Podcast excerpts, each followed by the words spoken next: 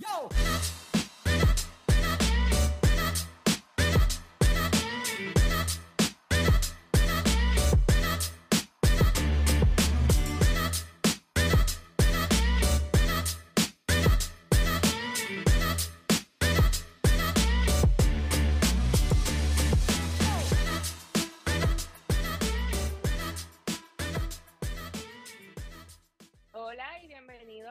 Tercer episodio de Sexo sobre la Mesa, educación sexual inclusiva para aquellos que hablan de sexo en la mesa o para quienes practican sobre ella.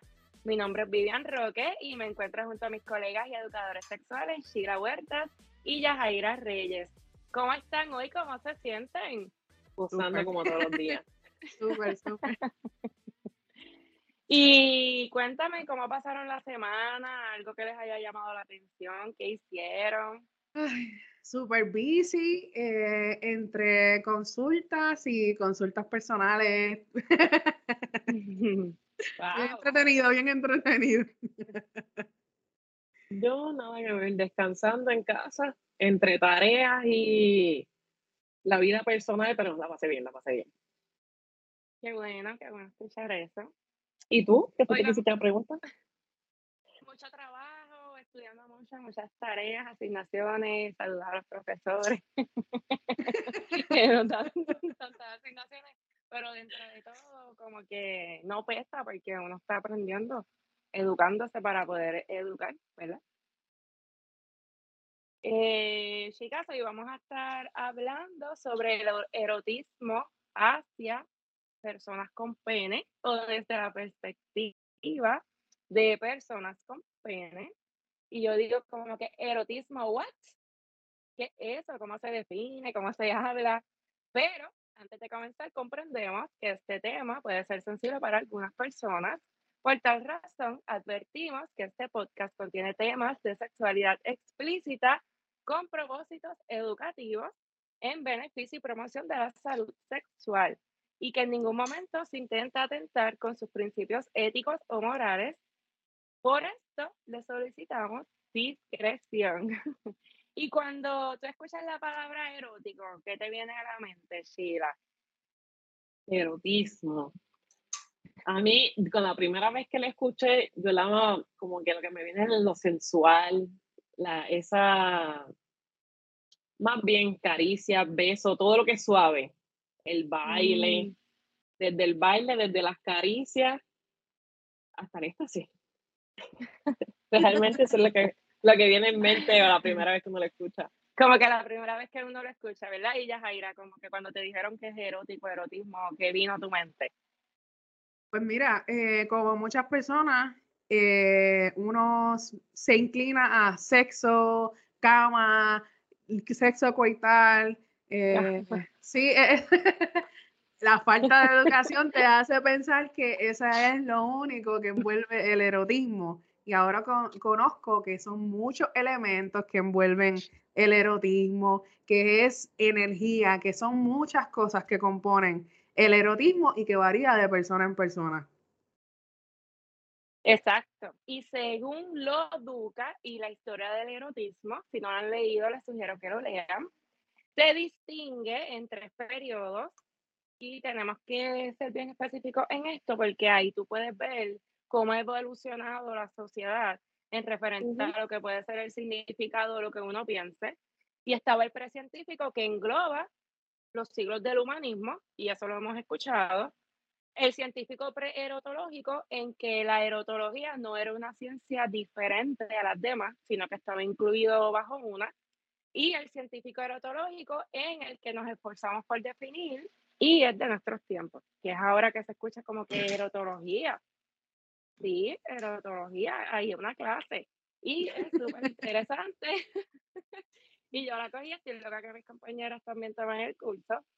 El erotismo, confundido así entre el amor, dice lo Duca, y con el pretexto de que el erotismo viene de la raíz eros, porque eso es como que un tema de conversación de mesa.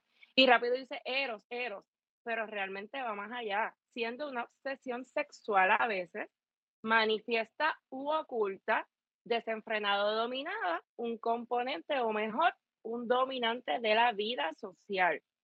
Ilimitado, comportamiento erótico, y dice lo Duca que uno se tienta en buscar una definición fácil y uno lo ata como que el amor, el erótico es el amor, pero realmente muchas veces es algo en cuestión al opuesto.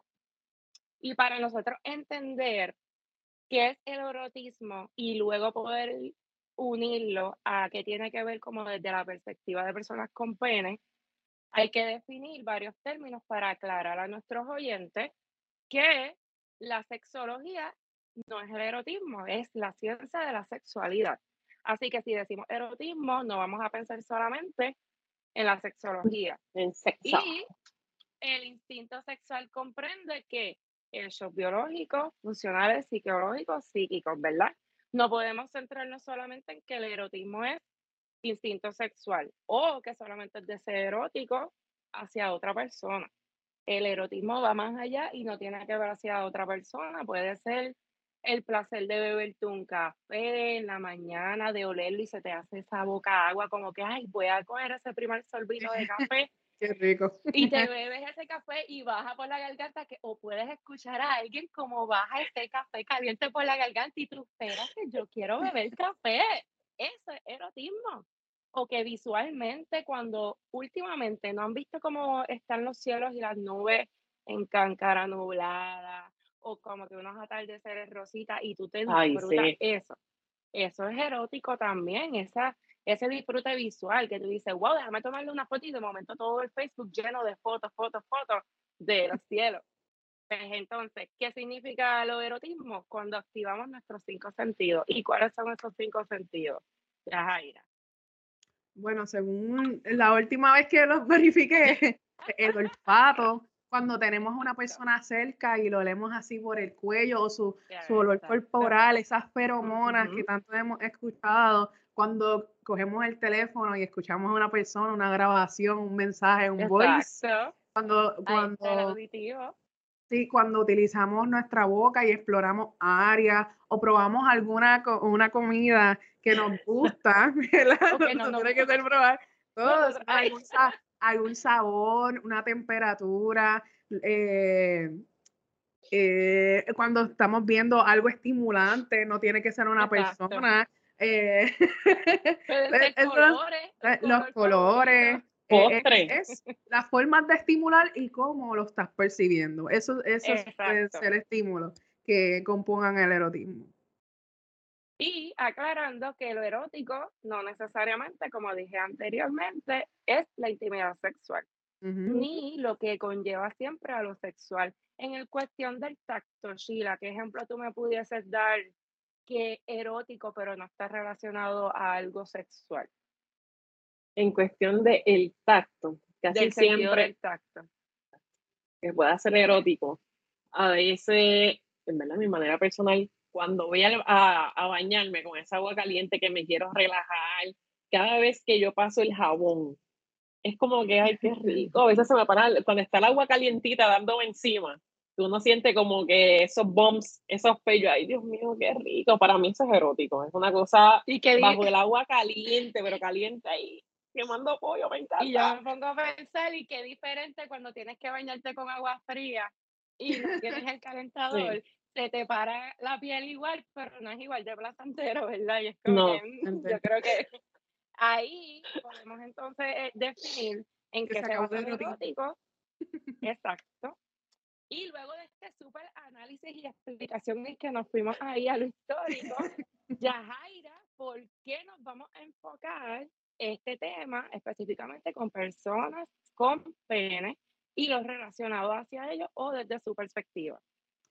Bueno, eh, yo considero que es importante tomar en perspectiva a los hombres o personas con pene porque durante la historia hemos visto que la sexualidad se ha abordado a las personas con pene como forma reproductiva solamente o le han dado este poder al hombre de el yo tengo que saberlo todo, tengo que nacer sabiéndolo todo, aun cuando no he recibido ninguna educación y no existe educación eh, en el área escolar. Y no es que se está proponiendo que se enseñe erotología en la escuela, pero es importante que conozcamos que no, no sabemos la, explorar todas las áreas de la sexualidad. Y cuando hablamos del empoderamiento femenino ahora o estas ideologías que se están poniendo feministas ahora, que son excelentes y que aún nos falta mucho para que por trabajar y para empoderarnos de nuestra sexualidad, cuando se impone radicalmente, hace exactamente el mismo daño que las creencias machistas. que eh, eh, no se puede eliminar a las personas con, con pene de la sexualidad y no se puede tampoco eliminar a las mujeres. Tenemos que eh, formar una educación en la que sea equitativa, en la que todos tengamos la oportunidad de forma diversa de participar de nuestra sexualidad, porque todos somos seres sexuales.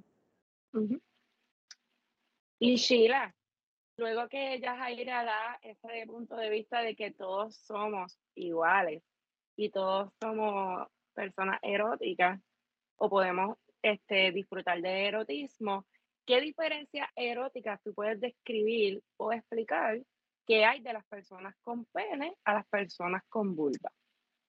Dentro de como tal este, lo que son las diferencias así exóticas, hay que ver que todo encuentro erótico, ¿verdad? Es parte esencial de la convivencia. O sea, el erotismo está, como tú dijiste, en todos lados. Y es una parte esencial y tener esto como un rompecabezas. Uno encaja con el otro. No podemos estar, como dice como el dicho, dos huellos machos en una sola hueá, porque eso va a ser un desastre. Pero está en lo que es la manera del approach. Versus normalmente pues una mujer casi siempre está con lo que son miradas, sonrisas, mientras el hombre es un poco más como, como lo han puesto en la sociedad el macho alfa, que va y se somete, mira, mi nombre es fulano. O sea, que esa manera de, de approach como tal en lo que es el erotismo y debería de ser básicamente igual como que unas miraditas, una sonrisa, empezar suave para disfrutar el momento, para disfrutar de, de ese erotismo, de las miradas, de las sonrisas, acercarse, ¿verdad? Poco a poco, porque tenemos muchas leyes que si nos acercan mucho, pues ya hay un problema. en cuestión también está de la manera de la excitación del hombre. este, la excitación en el hombre, lo tenemos que el hombre es visual y la mujer es auditiva pero ¿quién dijo como tal que el hombre es visual y la mujer es auditiva? Eso es algo que lo hemos escuchado todo el tiempo, cuando la mujer también es visual, el hombre también es auditivo, porque lo hemos escuchado por ahí de que dice, ah, esa mujer no dijo nada, un mueble. Eh, a nadie le gusta el silencio en la cama. El hombre también es auditivo igual que la mujer. O sea, volvemos, tenemos que complementarnos. A ti te gusta gemir, a mí también se confirmó esta semana con todos los juegos de pelota, todas esas mujeres viendo el juego de pelota y no. Eso tiene que ser erótico para mucha gente y, y frío para otros, porque según la, según la sociedad, mujeres en el deporte, oh my God, ¿qué es esto? esto no le pertenece, el rol de género está... Algo está pasando. Los juegos fueron eróticos para todo el mundo, porque esa sensación que se sintió todo lo que sentimos, sentimos ese erotismo tanto cuando ganamos como, ¿verdad? El efecto de meseta cuando perdimos. Pero que es algo que vemos que no somos tan diferentes uno del otro. Exacto. Lo de la imaginación, todos tenemos ese tipo de imaginación. Todo. Lo que sucede es que en la sociedad que estamos viviendo han encajonado al hombre, que el hombre es el primero que, que se masturba, el hombre es el primero en hacer todo, mientras la mujer es la que tiene que esperar. Y esa parte como tal de lo que es la imaginación, lo que es el tacto, lo que una mujer también puede hacer el approach, una mujer también lo que puede querer es sexo. Y entonces está el, es diferente de que el hombre, pues mira, yo quiero una relación seria, es cuestión de, de la comunicación. Que lo último es también como que la mujer es la que, en cuestión de lo que, lo que es el orgasmo, ¿verdad? Que dicen que la mujer eh, se tarda más que el hombre. Realmente sí, eso lo sabemos. Y volvemos otra vez, es que el hombre empieza su etapa de madurez sexual temprano, con lo que es las masturbaciones, con lo que es visual, sea, realmente este, hay una página como tal Este, si la quieren, se las puedo dejar en el, para que vean. que sí, que el hombre como tal, los dos tienen igual deseo. Lo que pasa es que pues todas las parejas no son iguales. Hay mujeres que le gustan más el sexo, hay hombres que no le gusta más el sexo. Y se siente y se vive. Esas son las diferencias que hay, pero se pueden complementar. O sea, son las diferencias en lo que es la imaginación, en lo que es el orgasmo, la excitación, esa manera de, del approach realmente somos bien parecidos, aunque seamos diferentes, somos bien parecidos. El orgasmo de un hombre puede durar menos tiempo, el de la mujer es más largo. O puede pero ser la mujer puede ser más rápido y una persona con pene. Pero es el tiempo, como que todo es la dinámica. El tiempo de duración como tal, se ha comprobado que la mujer tiene por lo menos 20 segundos, mientras como tal que el hombre puede tener hasta 10 segundos en esa parte de, del orgasmo. O sea, y ya cuando estamos teniendo ese orgasmo, las caricias, el erotismo, en esa parte es bien importante mantener durante, durante esa parte.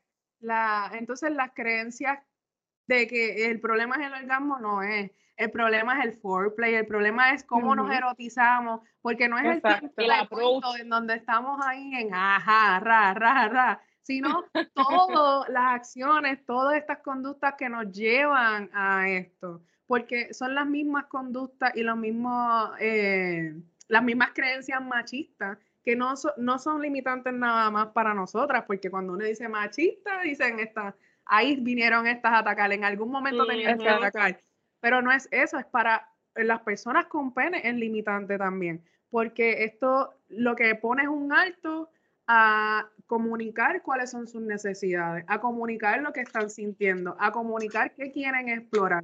So, no es solamente para las mujeres o personas con vulva que esto limita y que no pueden explorar su sexualidad, sino que es un límite para todo el mundo, porque si, yo no disfruto, él no disfruta, nadie disfruta y nos enfocamos en fingir y eso es lo que nos hemos eh, somos las reinas de fingir hace décadas y es lo que estamos tratando de, de, eh, corregir.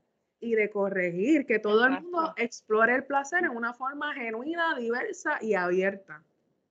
Y algo bien interesante y curioso es lo que Sheila menciona de que la persona con pene o el hombre es visual y eso cae bajo un mito, que ciertamente se puede reconocer que una persona con pene visualmente pudiese tener una respuesta sexual más rápida a una persona con vulva. Sin embargo, es importante recalcar que también se pueden neurotizar los cinco sentidos porque tú dices esas miraditas de lejos. Deja ver cuando se acerque, a ver cómo huele. Y si el perfume no te gusta, mira, de verdad, yo me tengo que ir. ¿Ves? O cuando venga a hablar, tiene una voz que tú, ¿qué? Yo, mira, no, me acaban de llamar, me vienen a recoger. O sea, tienes que tener como que esa atracción de los cinco sentidos para tú, mm, como hace Chira, mm, wow, ven, ¿a dónde vamos? ¿Quién tú eres? que yo digo, ese mito es, es, algo que se escucha siempre como que en, en, todas las conversaciones de que lo visual o lo oyente. Y este, este nos lleva a este próximo mito que yo iba a preguntar, ya Jaira, esto de lo auditivo. lo, auditivo, Es que la sexualidad está llena de mitos y de limitaciones innecesarias.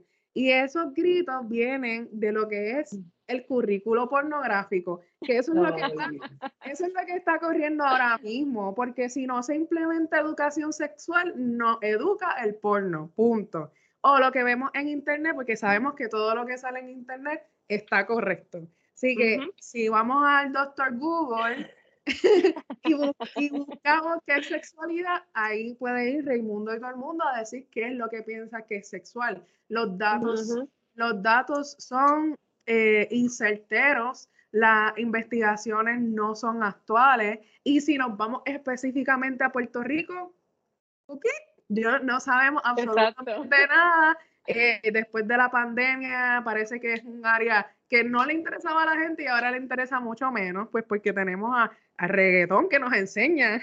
Así que, ¿qué escuchamos? Cuando ponemos una película porno, vemos que estas escenas que son heteronormativas, en donde no han todavía penetrado nada, ni siquiera hay un acercamiento entre los dos en la persona en el video, y escuchamos el ¡ay, ay! una gritadera. el mismo libreto. Y eso, y eso es equivalente al placer sexual.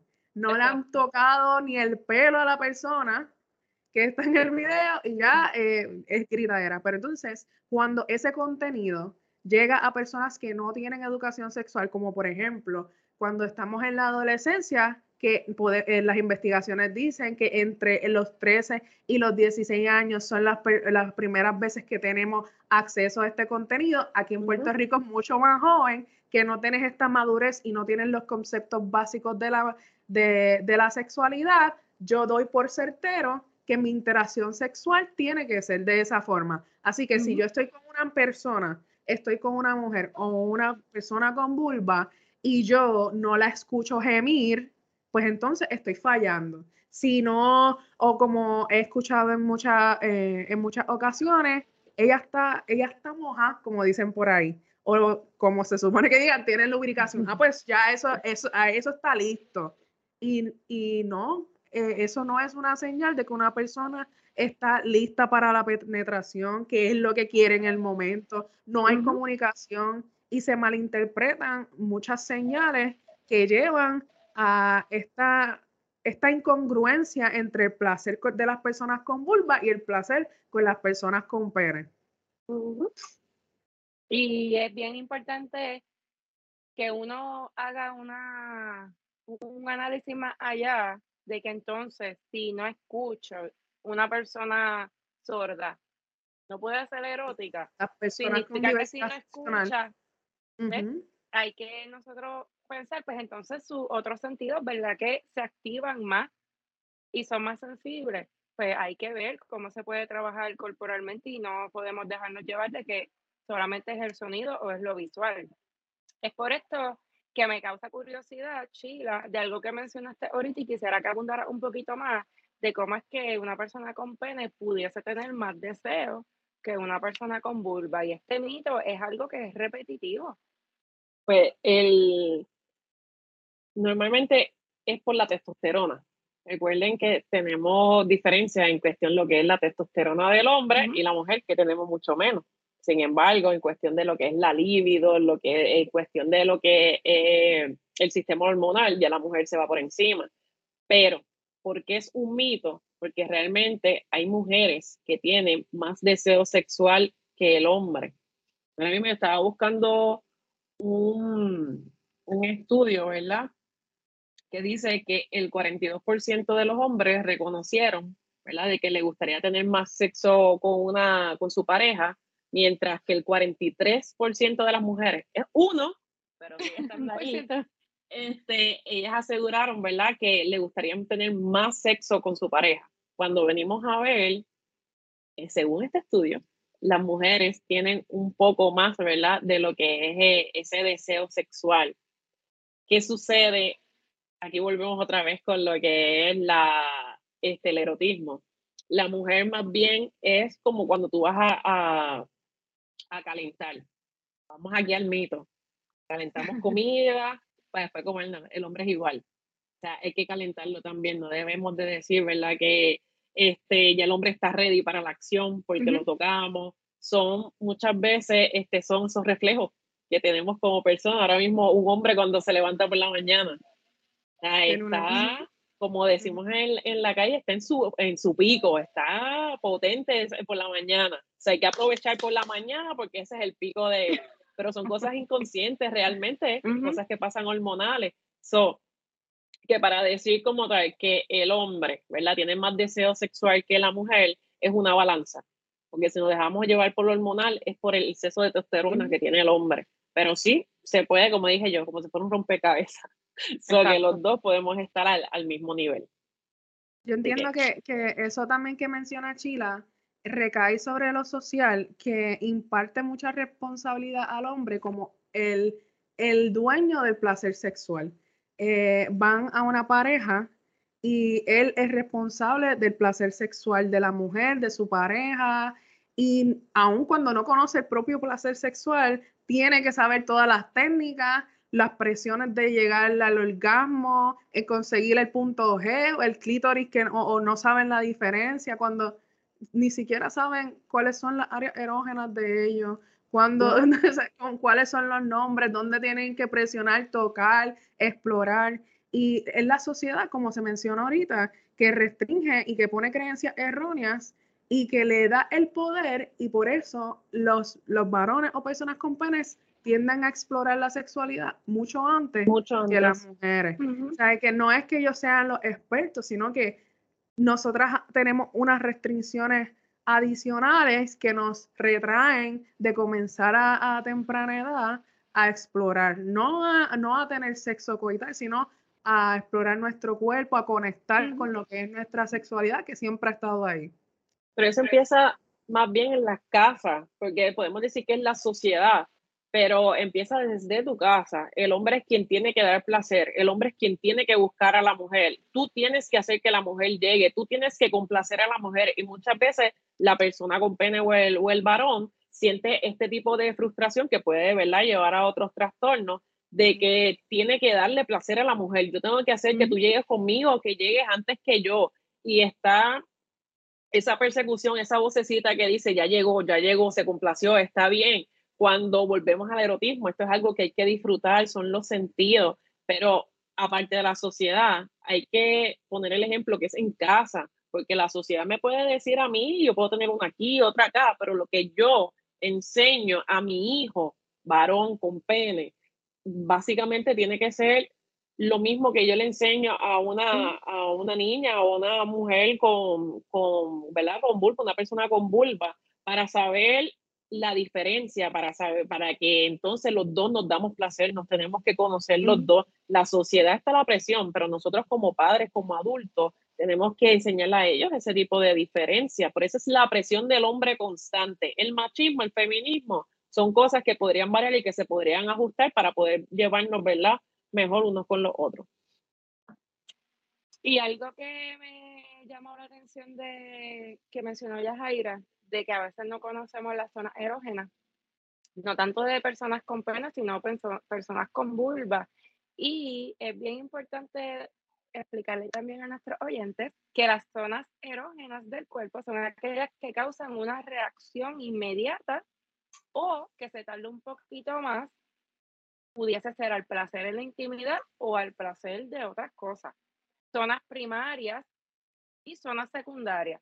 Las primarias pues obviamente serían las áreas del cuerpo que tú no tienes que trabajar mucho para que, je, veje, decidí, aquí estoy. serían esas zonas erógenas de personas con pene. El pene, valga la redundancia, los testículos, el perineo, el ano, algunos pudiesen ser las tetillas, otros no. Las zonas secundarias serían algo que tú tienes que trabajar un poquito más para que esa zona primaria tenga esa reacción. Por ejemplo, hay algunas personas con pene que sería el cuello. Tú empiezas como que pasarle el calorcito por el cuello, un besito, humedece, eh, empezó en la zona primaria, eh, ¿qué pasa? Pero tienes que trabajarlo. ¿ves? O que tú le dices, tú pudieses creer que esa zona secundaria es la tetilla, pero él no me gusta porque me da mucha cosquilla. Por eso es bien importante que entendamos que las zonas secundarias va a depender de la persona y son cambiantes. No significa que todas las personas le va a dar el mismo placer el que tú lo sobes en la palma de la mano. Todo eso es un ejercicio que todos debemos hacer en nuestras casas, sea persona con pene y también personas con vulvas que estén escuchando nuestro podcast de hoy. busca cuáles son esas zonas erógenas, cuál es tu zona primaria, cuál es tu zona secundaria. Y así cuando compartas con otra persona o varias personas o contigo mismo, tú dices, aquí es que yo tengo prisa, voy rápido, me voy, voy a irme específicamente a la primaria. Así que, Yajaira, ¿qué zona erógena secundaria tú pudieses aportar para personas con penes? Porque ya dijimos que las primarias es lo, lo, más o menos lo mismo en las personas, pero secundarias, que tú pudieses aportar.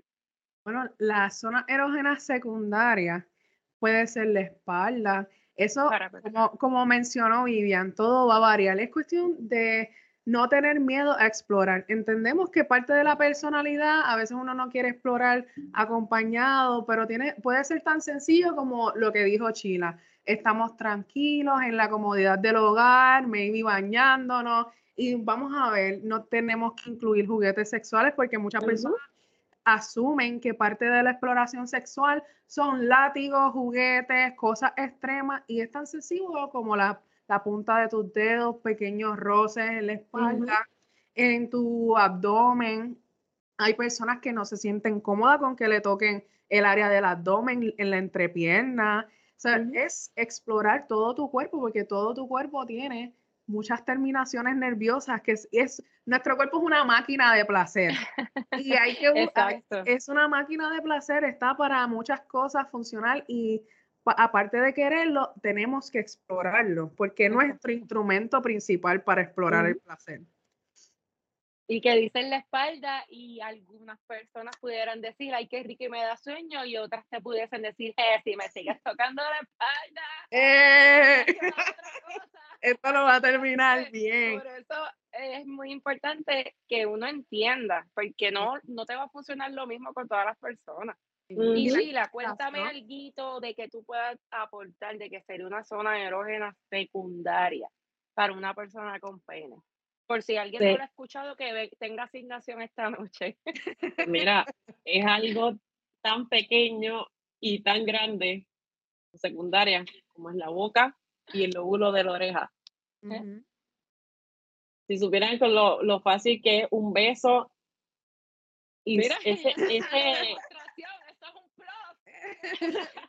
Pero eso es igual, igual, ¿verdad? La el lóbulo de la oreja, luego sobarlo, a veces morderlo. Hay gente que no le va a gustar, ¿verdad? Hay personas con pene que no le van a gustar, pero hay otros que le encanta. Y solamente esa sensación, ¿verdad? De sentir la lengua igual que en la boca, no tiene que ser un beso francés, puede ser un beso pequeñito, un roce, y son áreas que son secundarias, pero realmente encienden, encienden a cualquiera. Así que para mí esos serían los dos picos. Incluso hay gente que en los ojos, los besitos en los ojos, le gusta, le dan cosquillitas en el cuello y esas cosquillas siguen bajando por todo el resto del cuerpo. primaria la zona primaria. Es una, la, primaria y la secundaria y se formó esto aquí. y algo que a veces echan a un lado o dejan a un lado es lo anal.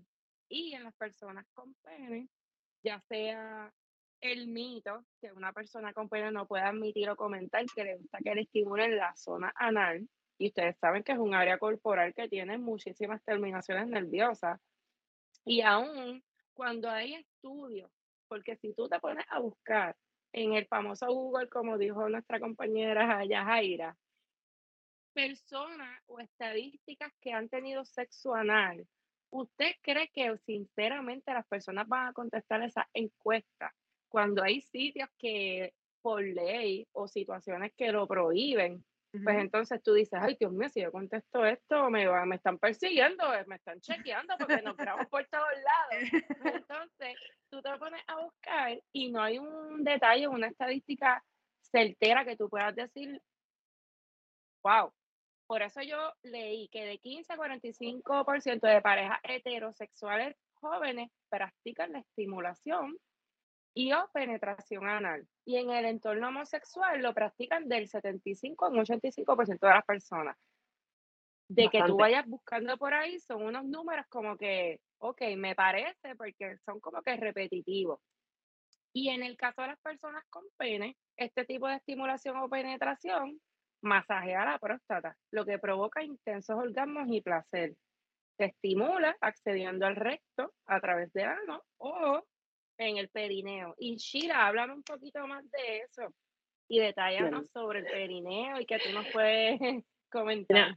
el dato como tal, ¿verdad? Este según lo que he aprendido por mi experiencia de enfermera, ¿verdad? Y lo que se aprende en la escuela como tal. Traje aquí un muñequito para que vean como tal, para simular, ¿verdad? Para dar un ejemplo y vean que la próstata es la próstata este es el perineo, ¿verdad? Y vamos a poner que este es el ano, para que se, ve Ok.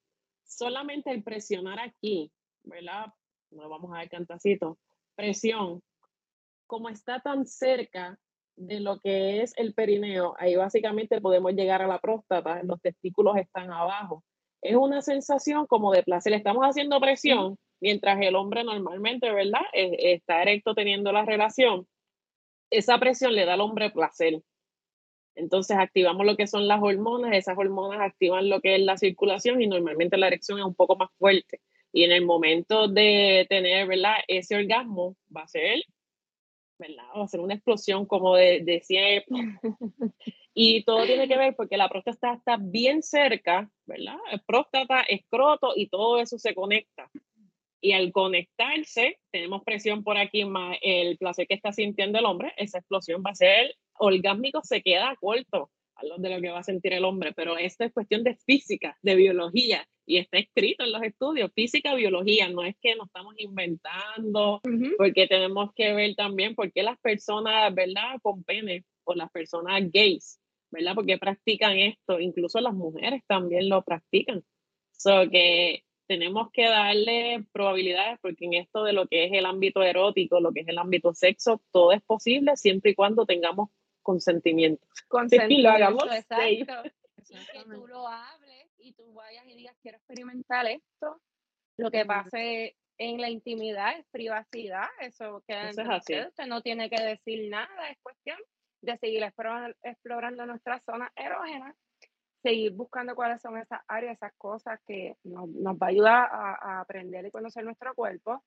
Y no, no tan solo estimular esa área, sino el beso negro que tanto dicen por ahí. Ya, Jaira, cuéntame qué es eso. Eh, cierre, cierre.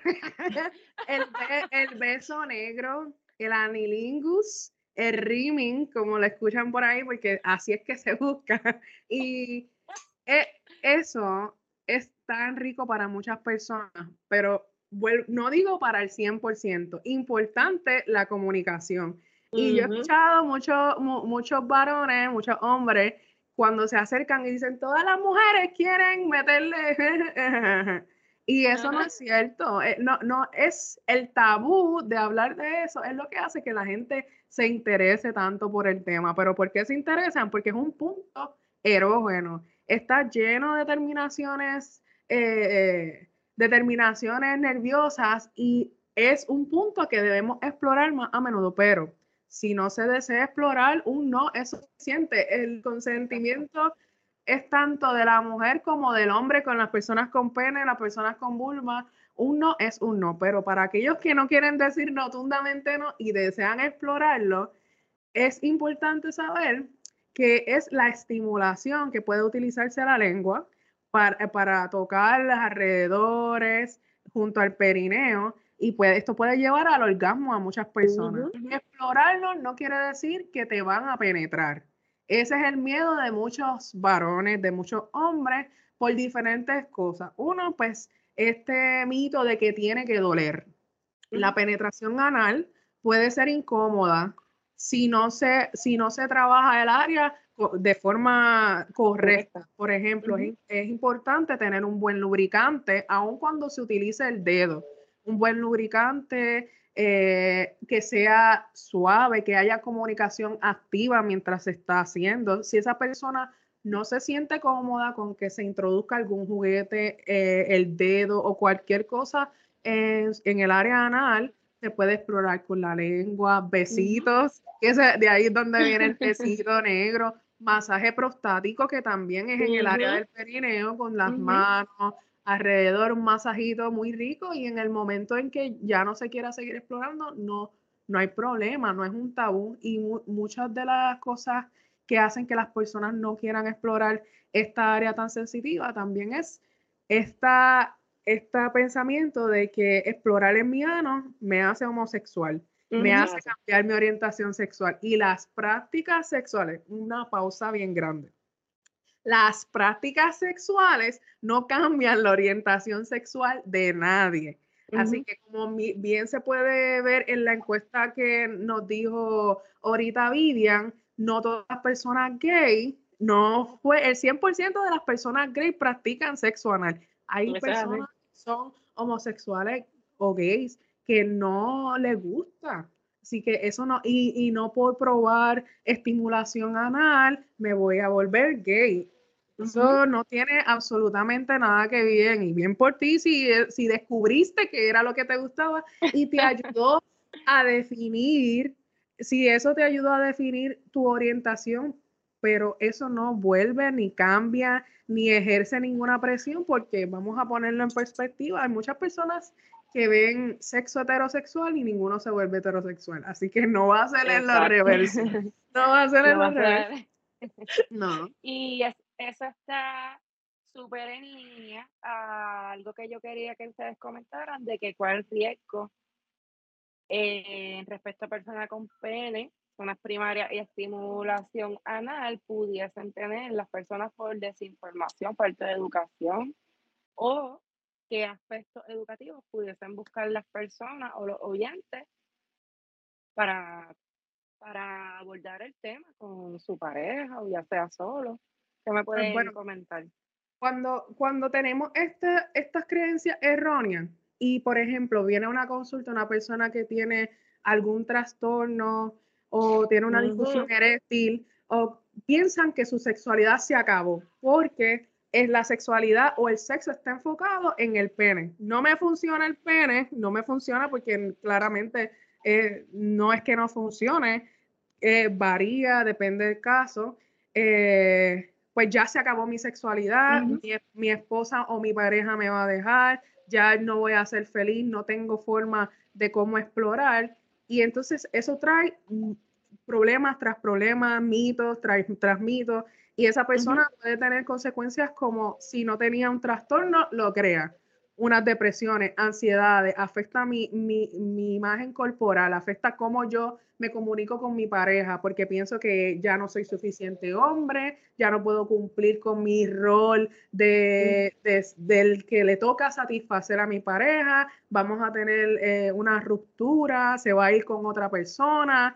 Y eso es completamente erróneo porque hay personas que, como mencionaste eh, hace poco, tienen diversidad funcional y tienen que explorar la sexualidad en una forma diversa siguen siendo personas sexuales, su cuerpo está funcional, simplemente tienen que explorarlo en una forma diferente, a lo que se establece que es lo normal. Por eso es que la palabra normal, normal a mí no me agrada. Porque ¿qué es normal? ¿Qué es normal? Lo que es normal para mí no es normal para otra persona porque no se ajusta a mi realidad. Así que yo lo que podría aconsejar es que, que todo el mundo coja un tiempo, cinco minutos o menos, y empiece a explorarse. No tienes que tocar su área genital. Hay personas que no se sienten cómodas con tocando su área genital, pero como mencionaron ahorita, la espalda, el cuello, mi oreja, cómo me siento cuando me toco los labios. Y entonces, no solo pensar en la pareja, en que la pareja ay, ¿cuándo será que me da un beso aquí? ¿Cuándo será que me da un beso acá? Y si nunca se lo da, porque no sabía que eso era lo que ustedes deseaban no, no hay comunicación.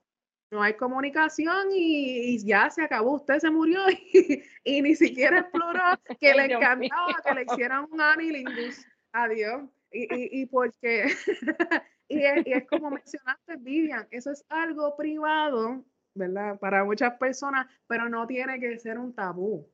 Es privado, pero no tiene que ser un tabú usted lo que haga en su cama después que no viole leyes, porque no estamos apreciando que viole ninguna ley. Si usted, si usted quiere explorar el anilingus con Raimundo y todo el mundo, bienvenido de una forma saludable, de una forma higiénica y experimente placer, ¿por qué no?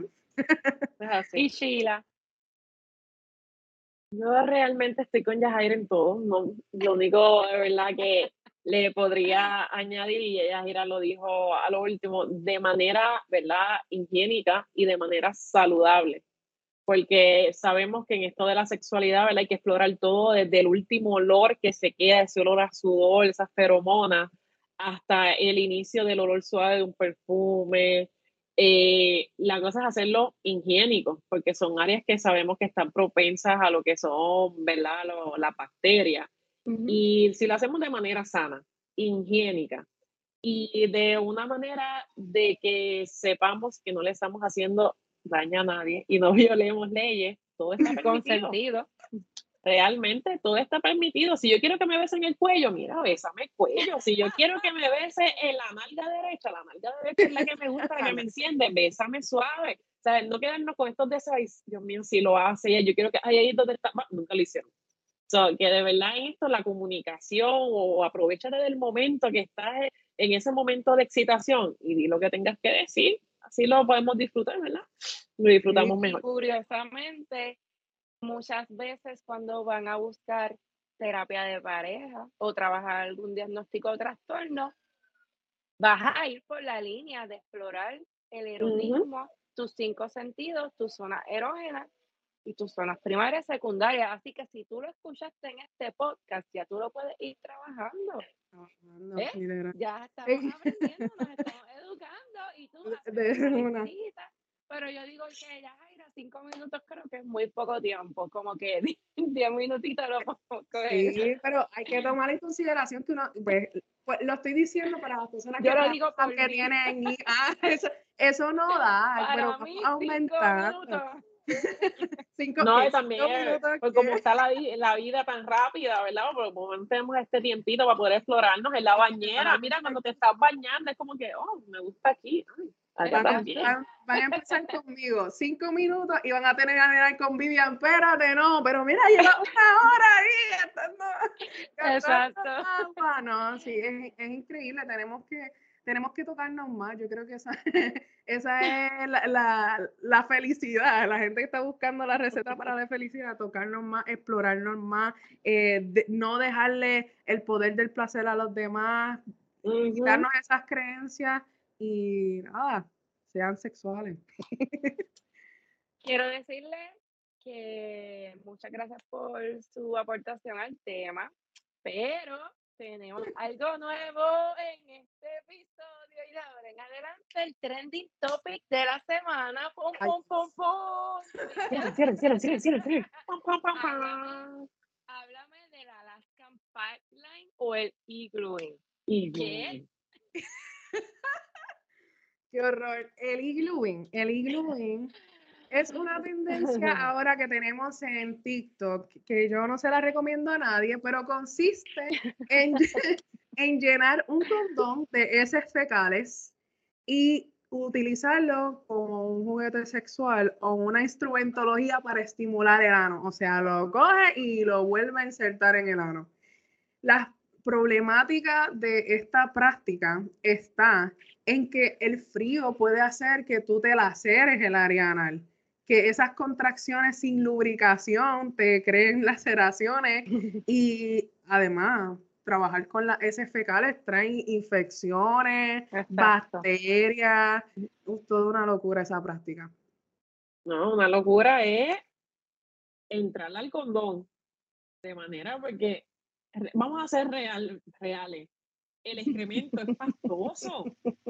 ¿Cómo tú vas con un guante y entrarlo amarrarlo, meterlo en el freezer, solamente escucharlo, ¿verdad? Cada cual tiene su, su fetichismo y ponerlo en el freezer y que no se haga una bola dentro del condón. O sea, tiene que tener un molde. un molde. Sí, porque si tú sigues, eso sigue expandiendo y va a ser una pelota, es lo que no, que hay una pelota. Sí, pero la temperatura corporal es tan alta que yo pienso, ¿cómo, ¿cómo vamos a mantener? Eso se va a hacer un smooch, como tratar de insertar un chicle Adams dentro de dentro del ano. ¿Qué es esto? No, no, no puedo creer. La gente se inventa unas cosas que son tan problemáticas que yo lo que puedo creer es que alguien quería hacer viral y se puso a hablar de eso porque no hay, no hay forma. Solo decimos, como mencionamos ahorita, que no estamos diciendo que vayan y hagan esta práctica, sino que hagan. Exacto. y muchas gracias a Yajaira y Sheila por hablar de este tema y ayudar a poner en perspectiva todas aquellas cosas desde el aspecto andragógico, podamos atender, entender y sobre todo, tocando este tema, fomentamos la conversación en la mesa y el debate para que cada cual pueda tener introspección y decir contra. sí, eh, la persona con pene también es erótica, tiene sus zonas primarias, secundarias. Oye, vamos a hablar de esto, tengo un tema para ti, vamos a explorar. Al reconocernos, nos da la oportunidad y poder decidir con cuáles yo me beneficio y cuáles yo digo, mira, de verdad que pasarme la lengüita por la oreja, eso no, es para mí. ¿Y cómo nosotros vamos a descubrir eso? Explorando, comunicarnos. Y nosotros podemos también decir que por el contrario, como les dije, eso no es para mí. Así que les agradezco su tiempo, su información, este intercambio de ideas y sintonízanos por Spotify, Amazon Music, Samsung Podcast, Listen Notes, Podcast Index y recuerden seguirnos en Facebook e Instagram en Sexo Sobre la Mesa y danos like. Si te gusta el contenido, dale share, envíalo por direct message, por WhatsApp, todo por link. Y conéctense con nosotros en el próximo podcast. Soy Vivian Roque. Hasta la próxima. Bye. Conéctate con nosotros en tu plataforma streaming favorita. Búscanos en Facebook, Instagram arroba sexo sobre la mesa. Suscríbete a nuestra página y no te pierdas todos nuestros episodios semanales.